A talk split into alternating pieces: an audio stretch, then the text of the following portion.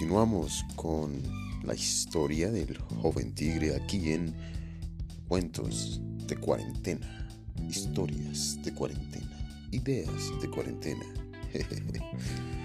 Sigamos.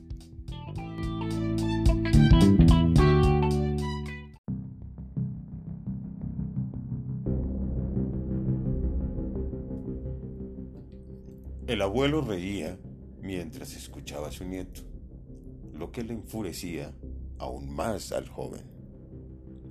El joven tigre había aprendido todo lo que debe aprender un hombre tigre, pero aún era joven y no había recorrido el mundo como su abuelo o como su padre. El joven tigre observó con desconcierto a su abuelo desde la altura que su rencor había edificado a partir de sus pies. El abuelo yacía escondido en la sombra de la noche, sentado, mascando hojas de coca y fumando un tabaco que inundó el espacio con un humo azulado.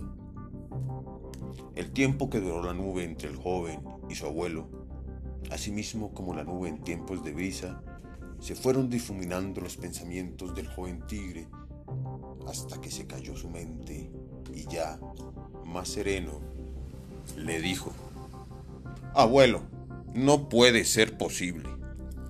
Un hombre tigre malévolo que haya heredado nuestro conocimiento no puede ser un filósofo del tigre. Es una contradicción en nuestro sistema de conocimiento, exclamó con furia. El abuelo, y ya cansado, exaltado, le dijo, Te hemos enseñado todo lo que sabemos, todo lo que sé. Ahora debes afilar tus ojos, tus oídos y tu olfato, dijo el abuelo. ¿Qué es lo que necesitas aprender retando a otros hombres? Hasta que no afiles tus percepciones, no saldrás del círculo de la ignorancia y te sentirás frito como una hueva, estúpido, gracias a la ira, inflamado, continuamente. No habrá edificación, templo, no habrá casa. Rió muy fuerte el abuelo y luego escupió en el piso unas esquitas de tabaco que estaban apretadas entre sus labios.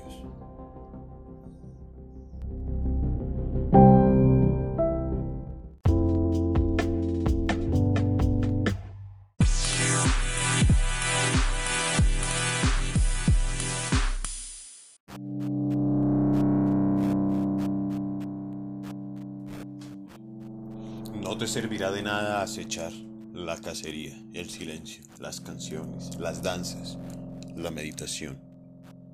Solo harás el ridículo, porque siempre caerás en la trampa. En la trampa, hizo otra vez énfasis el viejo, la trampa del pensamiento que no sirve, la trampa de la duda, la paranoia, el afán, el error, la embarrada, nada más. El joven tigre no pudo contener su rabia. Sus mejillas se torcieron, sus bigotes densos se extendieron y su mirada rebelde se acomodó en otra ventana y el infinito a través de ella. Se dio cuenta que su abuelo era viejo y que la idiotez y la dependencia lo habían vuelto débil. Ya nadie creía en los cuentos de su abuelo. Fumaba y mascaba hojas y tiraba como un esclavo de su saber. Lo vio frágil y tornó su mirada hacia su abuelo y de manera inconsciente abrió su pensamiento y en su visión de tigre sin querer, por débil y bruto, fue a devorarlo.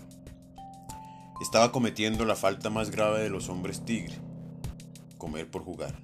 Entonces, en ese momento, el abuelo soltó una bocanada azul de sus labios y dijo a su nieto, empiezo a creer que no eres digno de tus saberes, no sabes controlar el pensamiento del tigre el joven se asustó, cerró el pensamiento y se dio cuenta de su falta, pues en su desánimo bajó la guardia y su pensamiento salvaje y su arte cazador se dirigieron a devorar el pensamiento de su abuelo. Entonces el joven se aterró y recordó que el verdadero tigre estaba ahí, sentado, vigilándolo. Solo se veía el humo de su cigarro y un claro de luz que bajaba como un portal interdimensional desde el infinito hasta el borde de sus labios. Su contorno y su rostro se iluminaban cuando aspiraba con fuerza el tabaco negro que siempre guardaba en un cofre de cuarzo azul. El joven tigre se desconcentró. La ira lo dominó. Él era en ese momento presa fácil del tigre abuelo. Estaba cegado por la ira. Su abuelo se lo advirtió. Afila tus sentidos, le había dicho. Él había caído en la trampa del poder oscuro, el poder oscuro del tigre. Y lo peor de todo era que había atentado contra su propio abuelo, contra su propio instructor, su mundo, su maestro.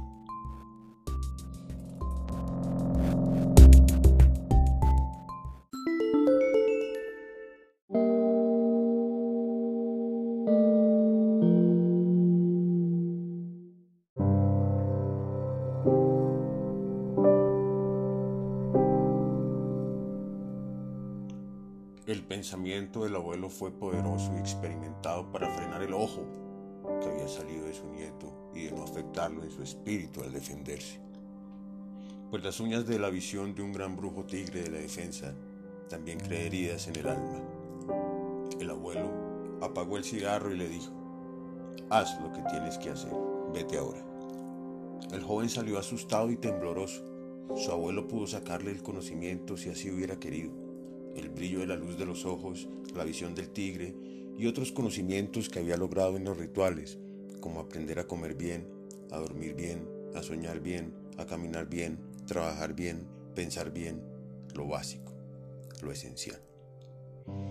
Y el abuelo lo necesitaba fuerte, de lo contrario estaría en serios problemas.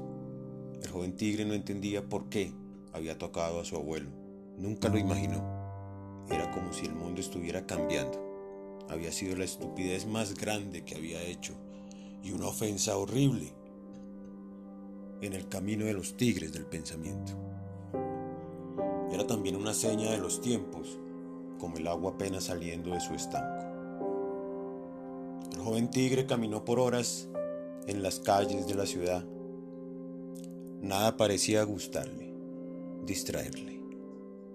Pensaba que tenía que demostrar a su abuelo que él tenía razón, que esa historia era falsa, que su antepasado nunca fue maldadoso y que los hombres serpientes no tienen su sabiduría y por tanto no pueden vencerlos en pensamiento.